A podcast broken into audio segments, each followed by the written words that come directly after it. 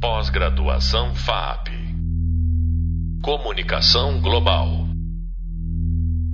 Olá, eu sou Sérgio Lidic, professor da disciplina Desinformação, Aspectos Históricos e Técnicas de Fact-Checking e Debunking. E no podcast de hoje vamos conversar com o jornalista Daniel Bramati sobre o cenário da desinformação no Brasil. Bramati foi presidente da Abrage no período em que foi criado o Comprova, ele é um dos pais do Comprova, e coordena o Estadão Dados e o núcleo de checagem do Estadão, o Estadão Verifica.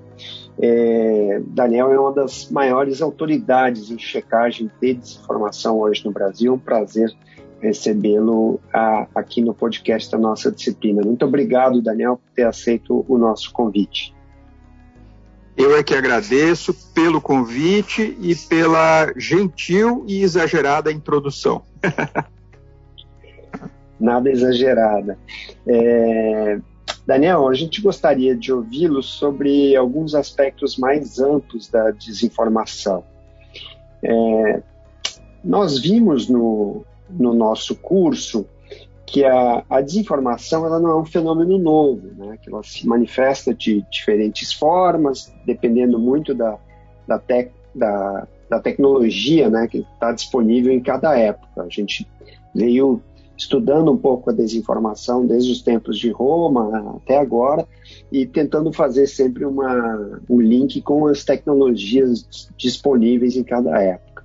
Como, como você define o cenário atual da desinformação no mundo e, e como você acha que o Brasil se situa nesse ecossistema? Bom, de fato, é, nós não, não tratamos com um fenômeno novo, é, esses tempos mesmo eu estava lembrando da minha infância. É, eu morava, eu, eu, nasci em Passo Fundo, no Rio Grande do Sul, e uh, eu nasci justamente uh, um pouco antes do homem pisar na Lua pela primeira vez. E eu lembro da, da minha infância de que nós tínhamos uma vizinha que era absolutamente convencida de que uh, o, o, a ida à Lua era uma farsa, né? E ela dava detalhes e aquilo, né? De como a, a montagem da, da, coisa tinha se dado e aquilo me impressionava muito, porque eu, é, como criança, é, muito fascinado com aquela, com aquela história, com aquela conquista, com aquelas imagens e, uh, e tinha uma pessoa que duvidava de tudo aquilo. Né? Por sorte, os meus pais é, depois me puxavam para um canto e diziam: não, isso aí é exagero dela, ela não acredita, mas aconteceu e tal. Eles não se deixaram convencer por essa é, onda de desinformação que naquela época era é, boca a boca, né? E, e, outra, outra, outro exemplo que eu posso dar dessa época é, é, os mitos sobre as comidas que fazem mal, né? Por exemplo, durante toda, nesse caso eu acreditei e acho que os meus pais acreditavam também é, eu passei a infância toda evitando comer melancia e uva, né, num intervalo muito curto, porque isso certamente provocaria a morte da pessoa. Isso era uma, para mim, era um fato, né?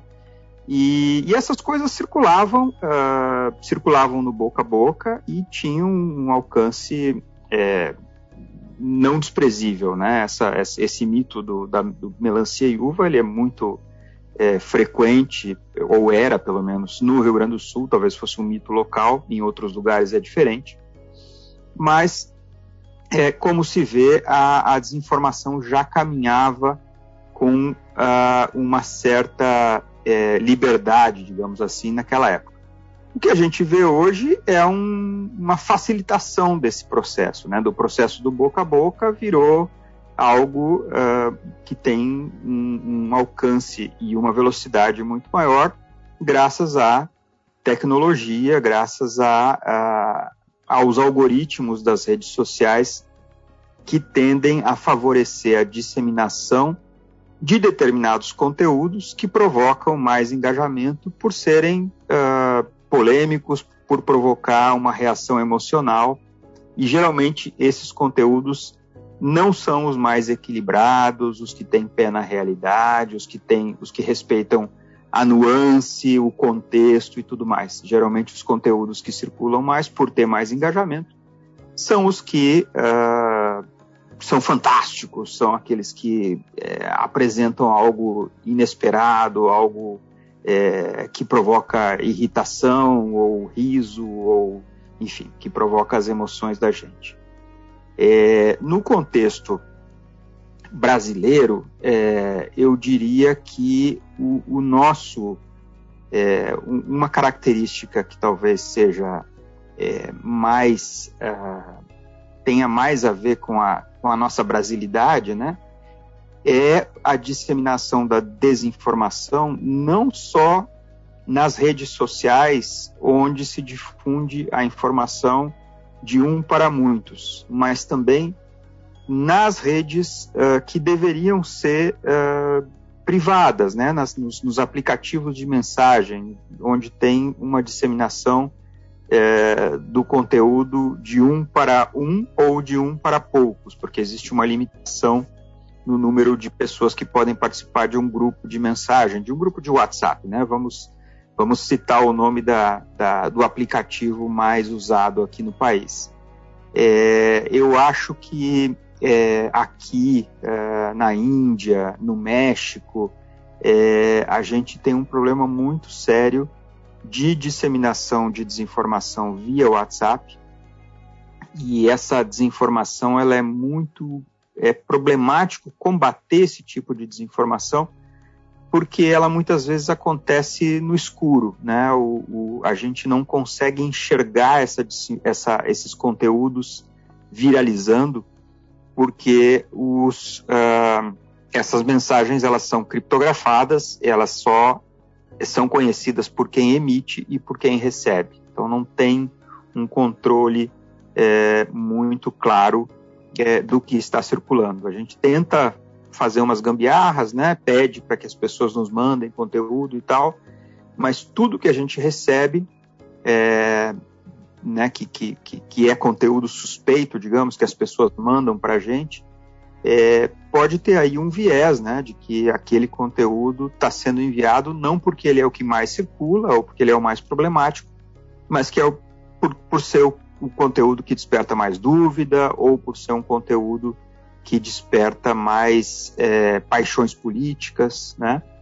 Então eu diria que o contexto brasileiro é complicado pelo fator WhatsApp, e uh, nos demais, nas demais redes, eu acho que a gente está, uh, a nossa situação não é muito diferente dos demais países, né? Tem, tem problemas sérios, tem problemas é, é, de circulação de, de boatos que envolvem a saúde das pessoas e tem circulação de boatos que fazem com que as pessoas tenham uma, uma visão equivocada é, da política, do que é a política e do que, uh, do que está acontecendo no mundo político. Né? Hoje em dia, o, o, a, o debate político brasileiro ele é distorcido, muitas vezes ele é amalucado, porque tem maus atores, tem um grupo político muito grande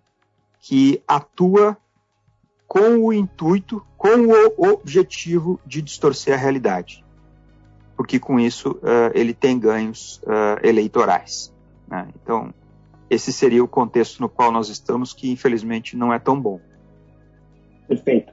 É, você, você concordaria com a frase de que é, desinformação tem menos a ver com verdade e mais a ver com política? eu acho que o combustível, que a política ela é um grande uh, combustível da desinformação, né? A gente pode encontrar é, coisas que a gente sabe que não são verdade nas redes, mas que são inócuas, né? Sei lá, a gente vê aí, sei lá, é, uh, um vídeo de um disco voador sobrevoando a Ucrânia. Não é, não é algo que a gente sabe que isso é falso, né? Mas não, não é algo que vai ter uma consequência direta na realidade se, se alguém ou se muitas pessoas acreditarem naquilo. É, por outro lado, se, se você acredita, por exemplo, que tem um grupo político ou um partido político no Brasil que defende a pedofilia, né? Como, como se é, como se, se, se, se, se encontra né, nas redes hoje em dia, né, tem essa acusação, é, algumas vezes velada e algumas vezes de forma muito aberta, é, isso vai causar uma, uma repulsa a esse determinado grupo político que é, não tem justificativa na realidade. Né? Você, você pode não gostar do partido A ou, no, ou do partido B, pelas políticas que ele propõe ou pelo seu retrospecto de envolvimento em, em corrupção e tudo mais. Agora, se alguém te convencer que aquele partido defende a pedofilia, quando isso, na verdade, não é verdade, é, você está sendo enganado. Né? E você está sendo enganado por uh, pessoas que se beneficiam desse engano. Então, nesse caso, a baixa política, né, a, política ruim, ela acaba sendo a, o combustível da desinformação. Perfeito. É, a gente pode entender, então, é, que a desinformação é um problema da sociedade, não é um problema só do jornalismo. Né? E, dito isso, como, como você entende que a sociedade poderia enfrentar esse quadro é, tão preocupante, assim como você bem demonstrou? Eu, eu diria mais, é, eu diria que o, quando você diz que é um problema da sociedade e não do jornalismo, é, esse problema, apesar, a gente sabe, né, que o, o jornalismo como atividade, como profissão, como setor é, econômico, ele tem várias falhas, né? A gente sabe que tem uh, que, que, que, que é, o jornalismo ele tem uh, um norte, né, que é a, a, a, apresentação da realidade baseada em fatos, mas nem sempre é, isso acontece de uma maneira equilibrada, de uma maneira é, de fato é, vinculada aos fatos, né? Por erros, né? Por erros ou por, uh, enfim, mas não é por uma, pelo menos na maioria dos casos, não é por algo intencional. O que eu digo é que o jornalismo ele não criou o problema da desinformação e ele não é, não é nem uma das grandes causas da desinformação. É, eu diria que pessoas que consumiam jornalismo até recentemente, antes do advento da internet, das redes sociais e tal, é, eram pessoas que tinham uma, uma visão razoável do que acontecia no mundo. Eram pessoas com um grau razoável de, de informação. A partir do momento em que a informação passa a vir de outros lados, sem filtro, é, e, e, essa informação é amplificada por grupos que têm interesse em distorcer a realidade e não em apresentar a realidade, aí a coisa toda fica muito turva. E uh, o papel do jornalismo, apesar de ele não ter criado esse problema, é tentar ajudar a resolver né? E aí surgem as iniciativas de fact-checking, que eu é, considero muito importantes e, e que vejo é, o papel delas é, cada vez mais importante, né? O, papel da, das iniciativas de fact-checking é, para é, ajudar a, a, reduzir a exposição de conteúdo é, pernicioso, conteúdo malicioso, conteúdo que é, provoca dano, é, é, é, fundamental e é cada vez mais importante, eu considero. É, mas, é, enfim, voltando, voltando ao tema, é, mais ou menos na, na linha de que o, o, jornalismo ele não criou esse problema, ele não é parte principal do problema, mas ele precisa se envolver na resposta ao problema. E é uma pena que que e é, e é uma pena e é um, um grande problema, né, que, que, que isso esteja acontecendo num momento em que o jornalismo está fragilizado do ponto de vista é, econômico, do ponto de vista da sustentabilidade econômica. É, os, as plataformas, elas, é, plataformas de internet, as redes sociais, elas vêm, elas uh, apresentam um novo modo de uh, chegar nos consumidores via publicidade. Essa, essa publicidade ela é mais dirigida e ela é até certo ponto mais eficiente do que a, a publicidade que se fazia nos jornais, que era uma publicidade mais difusa, é, e o, o dinheiro que sustentava o modelo do jornalismo acaba indo para as plataformas. Então, no momento em que o, o jornalismo está passando por uma crise de sustentabilidade econômica, ele é chamado a resolver um problema que ele não criou, que é o problema da desinformação, e que é um problema que tem é, reflexos políticos, reflexos para a democracia é, muito importantes, muito graves. Então, uh, é, tem, tem algumas iniciativas que mitigam esse problema, né? As, as, as plataformas, algumas plataformas de internet é, estão é, contratando serviços jornalísticos e isso está virando uma fonte de receita para os jornais, mas isso repõe apenas uma pequena parcela do que os veículos perderam né, com essa reformulação do mercado publicitário.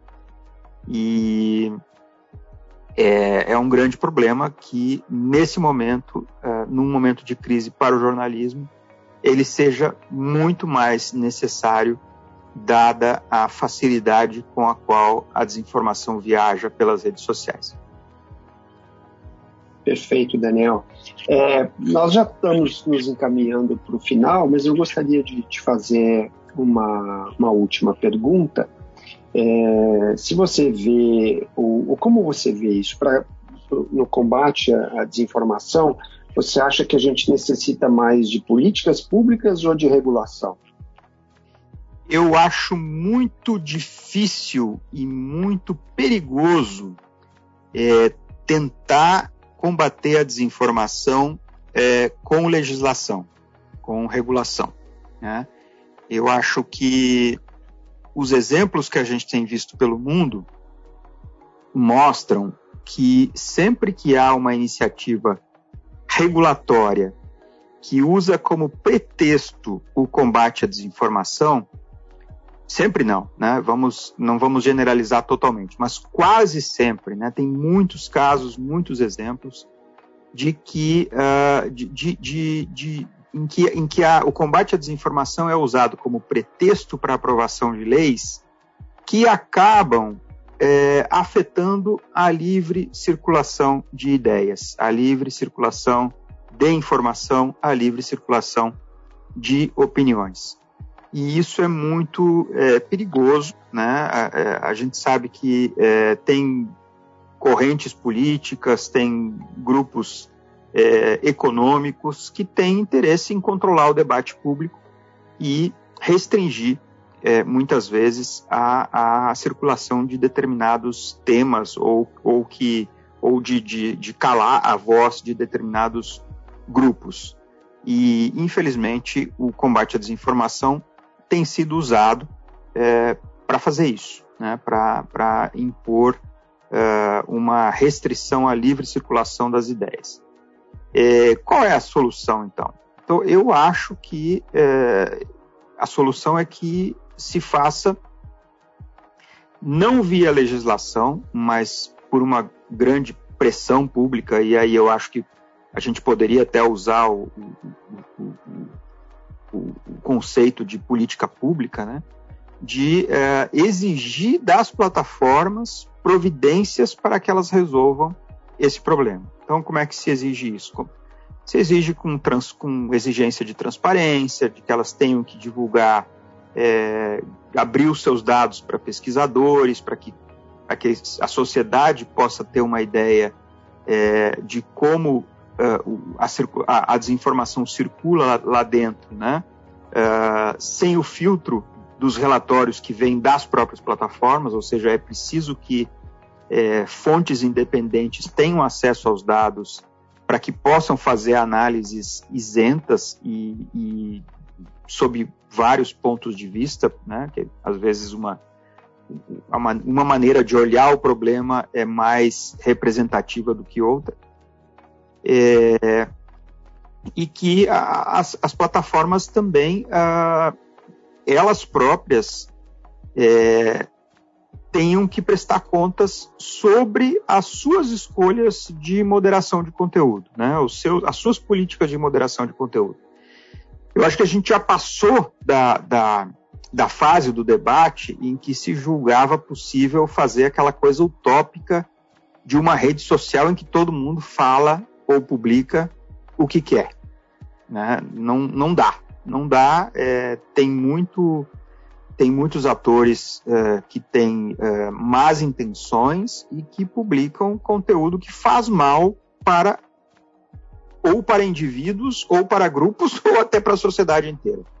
Então, é preciso haver sim moderação de conteúdo nas plataformas. O que eu acho complicado é que essa moderação de conteúdo seja feita por uh, governos, por qualquer entidade paraestatal ou por qualquer entidade que tenha que prestar, é, tenha que prestar, é, enfim, que, que, que seja dependente de alguma maneira é, de algum grupo político ou governamental. Né? O, que, o que a gente precisa ter é transparência e o papel uh, do jornalismo, nesse caso, eu acho que é, é, é central. Né? É, é, muito importante que as plataformas é, se utilizem do know-how do jornalismo ao uh, tratar e, e, e difundir e editar é, e hierarquizar né, a informação